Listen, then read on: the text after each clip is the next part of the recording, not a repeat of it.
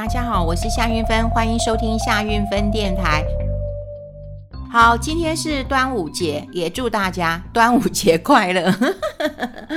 好，这蛮嗯，对，蛮蛮官话的哈。端午节快乐，端午节不知道在快乐什么，好像也不能出去，也不能够呃干嘛了哈。好，我我其实嗯提到端午节，我真的觉得好快哦，就。感觉到好像就上半年就这样被偷走了，呃，当然每天日子一天一天的过，一个月一个月的过，我真的觉得也很快。但你说期待今年说易散花开，可是等了半天，哇，这一等又又半年了哈。那半年过去了，那我们就期待了哈，就期待是不是 能够这个疫情真的能够。从这个地球就滚蛋了哈，就滚蛋了。好，这端午节，我想很多人其实应该呃也有会有吃粽子哈，吃粽子。那我也觉得很好玩呐。呃，每次到了这个端午节的时候吃粽子，总是会有营养师跳出来讲说，哎呀，要注重这个热量啊，然后要搭配呃蔬菜啦、水果啦，不然的话热量很高。我都会觉得，哎，今年很不景气啊。那如果有买到粽子的话，就多吃一点粽子吧哈，反正一年吃一次嘛哈，就多。多吃一点粽子吧，这样也可以促进一点经济的一个一个一个发展吧。不然我真的发现到有很多行业是真的撑不下去了哈。呃，我今年粽子也是用买的，呃，对，因为其实我妈妈很会包。坦白讲，我吃别人的粽子我都吃不太习惯的哈。有人跟我说这真的很好吃，很好吃，可是我都觉得还是没有我妈妈包的好吃。但我今年呃就跟我妈妈说不包了哈，不包，因为一来她也很担心她自己的身体状况哈，因为。他也很怕哈，他他很怕呃这个染疫嘛哈，那他目前还一切都好。不过你说他怕染疫也很奇怪，他一样去医院做做做志工，只要他认为他想要去做的事情，他会觉得 OK。可是如果说我们找他吃饭，甚至呃母亲节的时候，我们说嗯吃饭，甚至我跟他说到我家吃，他说啊不要不要不要不要见面不要见面哈。那所以，嗯，老人家就这样嘛，很很固执嘛。那他固执，他坚持的事情，那我们就就尊重啊，就尊重啊，哈。那今年我也跟他说不要包了。我说你想想看啊，你包啊粽子还挺麻烦的，你去买粽叶，然后呃你要去注门黑，注门黑哦，他很会注门的。他他比方说哪哪一个这个这个猪肉摊，他一定要买他猪肉摊的什么什么肉，什么什么肉哈。我们都讲什么三层肉、两层肉，它还有个什么其他的肉，好，然后肉要炒，然后他也要去去呃这个翻他的菜脯哈，他的菜脯是好吃的，我们家的是是有菜脯的，然后他还要去。注文蛋黄哦，这个蛋黄还要经过它的考核，所以我们家包粽子蛋黄超好吃，因为有一些蛋黄呃包进去就会干干的，我我娘选的绝对不会哈、哦，绝对不会。那你看还有有香菇哦，香菇它也有嗯固定的啊、有固定它要要要去买的的的的的香菇啊，我娘买香菇真的很好玩，我我以前跟她去买香菇，我都很害怕她。她每次都看看香菇，闻一闻香味，我也会闻一闻香味，然后就会发现，噗，他就会把那个地这样，噗，把它折断。我说妈，你干嘛把人家折断呢？他说我看他那个有够够不够干燥啊？哈，如果干燥我才能够买。原来就是很快折断，就是表示很干燥哦。好好好，所以我妈，我这个妈呢很挑剔。那你要叫她采购这么多要。包肉粽的这个内馅，我想他菜市场大概肯定要跑二十趟哈。那我就跟他说：“妈，不要了。”那后来我也发现到菜市场人真的有，嗯，就是因为可能快要过节了，人真的有比较多一点啦。那我就跟他说：“不要了。”我说：“嗯，不急着现在包嘛，你也可以等到这天气啊，对不对？”等到这个这个呃这个再好转一点，不要因为前阵子都一直在下雨嘛。我说我们中秋节不吃月饼啊，因为我妈不爱吃月饼，她不太喜欢吃甜食。我说我们中秋节来吃肉粽，我妈就说你三八啦，你哦别讲啦。我就说啊丢了，温度是起码盖呀啦。中秋节要来吃月饼，就这样子哄他哄他哄他嘛，骗他一下嘛，然后。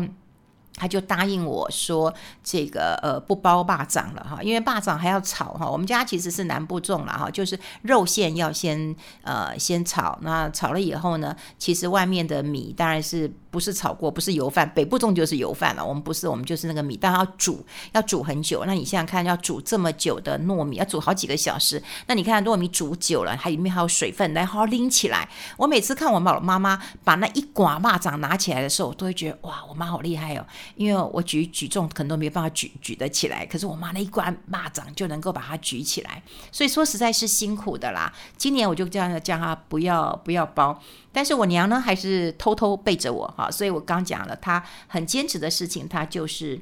嗯，他要做就是要做，他还是有包那个减重啊。我们家减重其实非常好吃哈，减重这样子，嗯，那就是天气热，然后呃打开，然后呃就冰冰的，然后加一点呃蜂蜜，真的很好吃。他就跟我说，哎，我包这个很简单哦，我只有用一点那个碱粉，然后用一个那个糯米酱包，很简单哦，都没有麻烦，也没有出去哦，哈。好，所以还是呃这个祝大家哈，祝大家这个呃。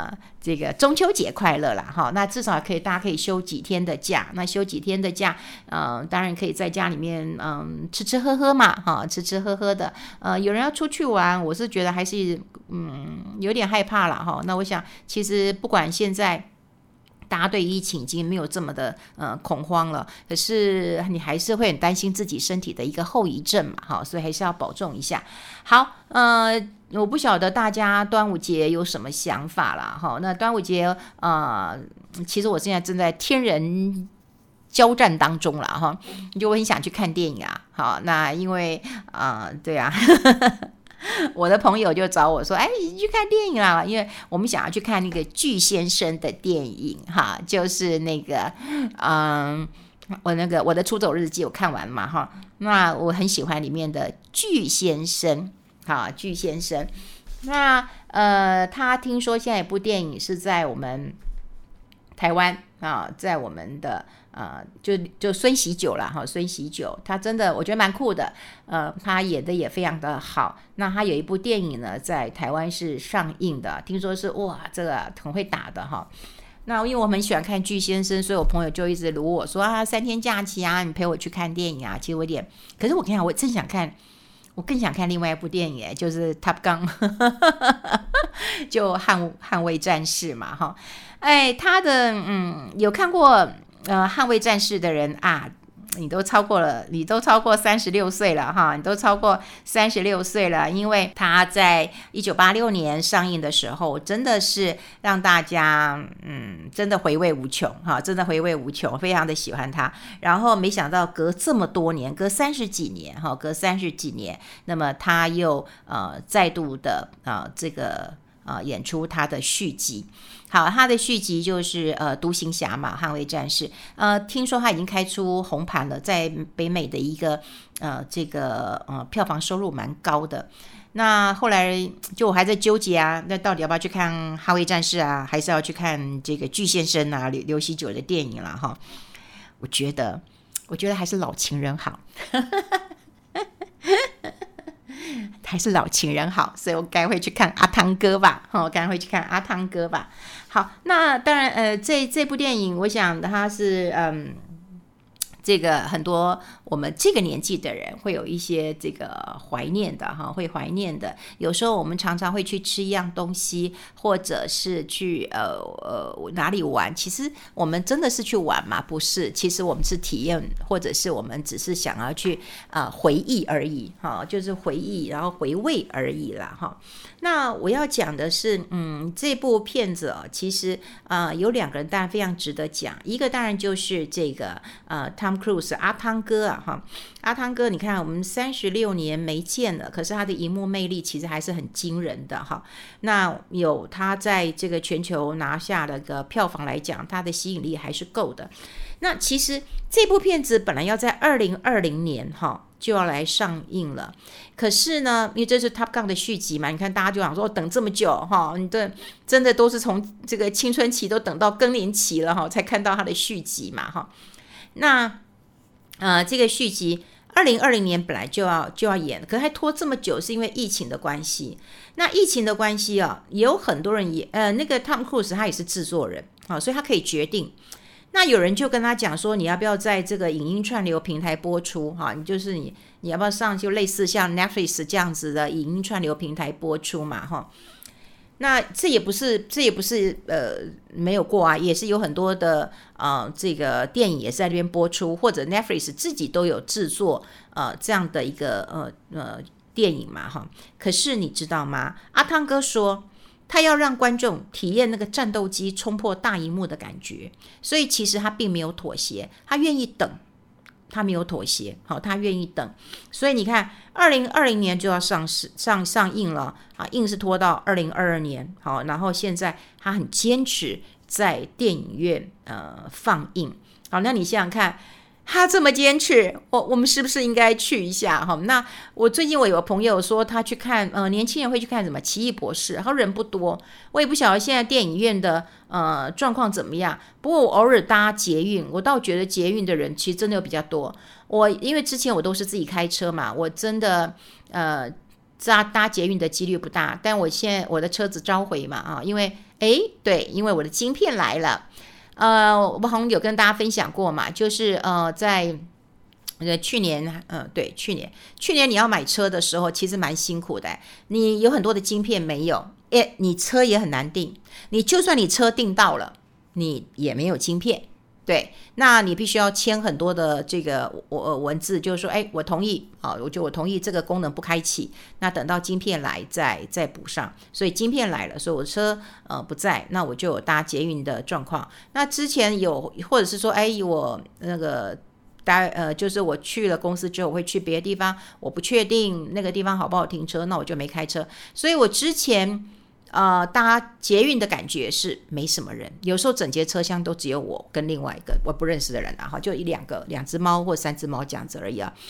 那可是现在我觉得人有比较多一点，哈，有比较多一点。那我朋友是告诉我说，在嗯电影院哦人是不多的，哈，人是不多的。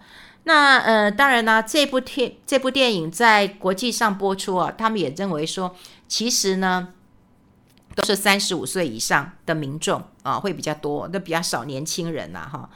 那我觉得在台湾的话，嗯，应该会哈，应该也是中年人比较多了哈，因为只有中年人才会去回味他们的老情人嘛，哈。好，呃，当然，《捍卫战》是一个好成绩啊，当然在娱乐市场当中也成为一个焦点了哈。然后呢，这个呃，它电影上映之后，因为成绩不错，所以在美国很大的一个连锁电影院呢股价当然也是呃这个上涨的，包括派拉蒙的股价也是上涨的。好，那除了阿汤哥之后呢，就要讲另外一个人了。那这个人是谁呢？这个人就是巴菲特。那巴菲特很喜欢看电影吗？哦，没有，他应该喜欢唱歌，然后他喜欢吃糖果吧？哈，我不晓得他喜不喜欢看电影。但很奇怪哦，巴菲特他去买了派拉蒙的股票，而且他是三月底的时候就开始买，那持股的现在的金额大概有二十六亿呃美元啊，二十六亿美元。好。那那当然呢，有很多人就就就就觉得很奇怪。好，我们我们就来看哦，我们来看看这个投资的逻辑啊。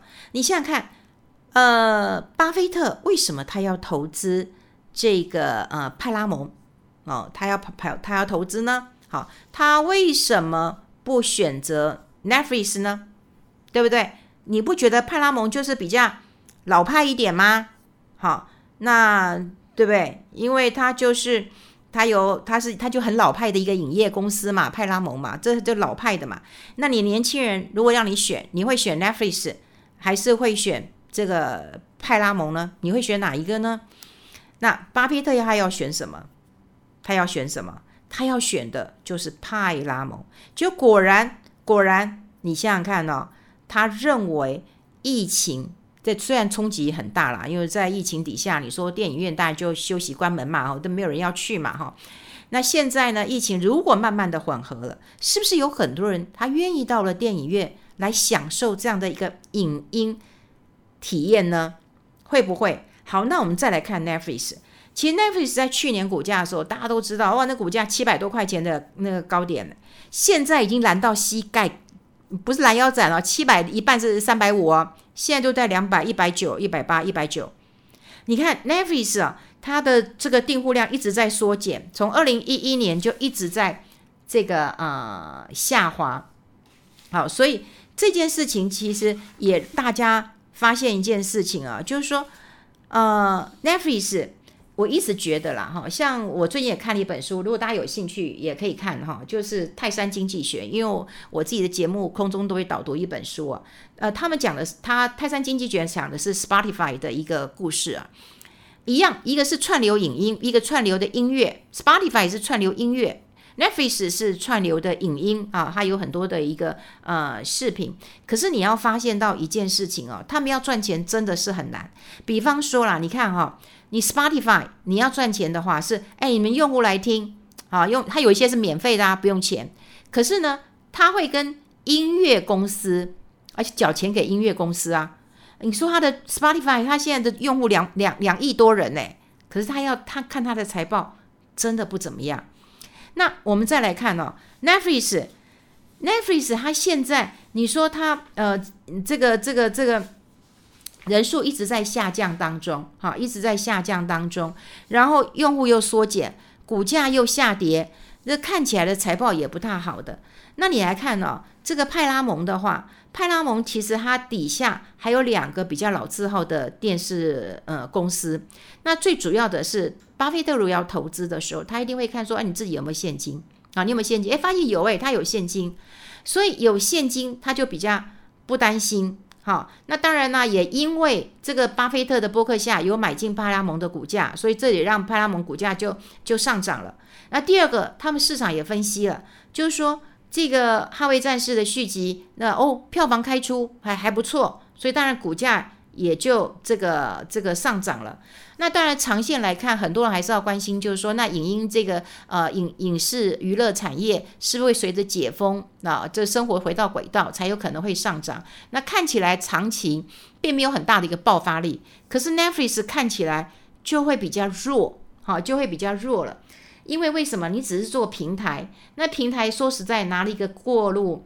过路费而已，好，拿个过路费而已。你真的能不能够赚的很多？好，赚的很多。你说说实在，赚是赚谁？谁谁谁赚走了？可能唱片公司赚走了。好，版权这件事情赚走了。你平台只能够赚到一点平台的一个一个一个一个费用了。所以 n e f i s 未来。好，这个问题还蛮大的，你就你就你就从这一次电影事件来看到，为什么巴菲特没有买 Netflix？照理说他应该说，哎，这时代的趋趋势，Netflix 自己也自制自制很多的剧，也得到这个奥斯卡的一个呃奖项肯定了啊，用户也很多了。可是你看，用户一直在下降当中啊，反而现在大家期待的是什么？其实我也有点期待，就是能够进电影院那么去看电影了。所以，如果说在解解封了，因为国外解封的比我们在更快，所以这个消息对股价的激励会不会比较重要一点？好，这个今天跟大家来聊聊我的新欢跟旧爱，其实两个哈，旧爱还是最美了，好，旧爱还是最美了，还是期待能够进电影院哈，希望这个呃，如果人不是很多哈，人不是很多，我想。可能下午晚上我就会去去去去看电影啦。如果人很多，我大概还是比较不敢去啦。好，还是祝大家端午节快乐啦！哈，那平平安安、健健康康的，我们下次再见，拜拜。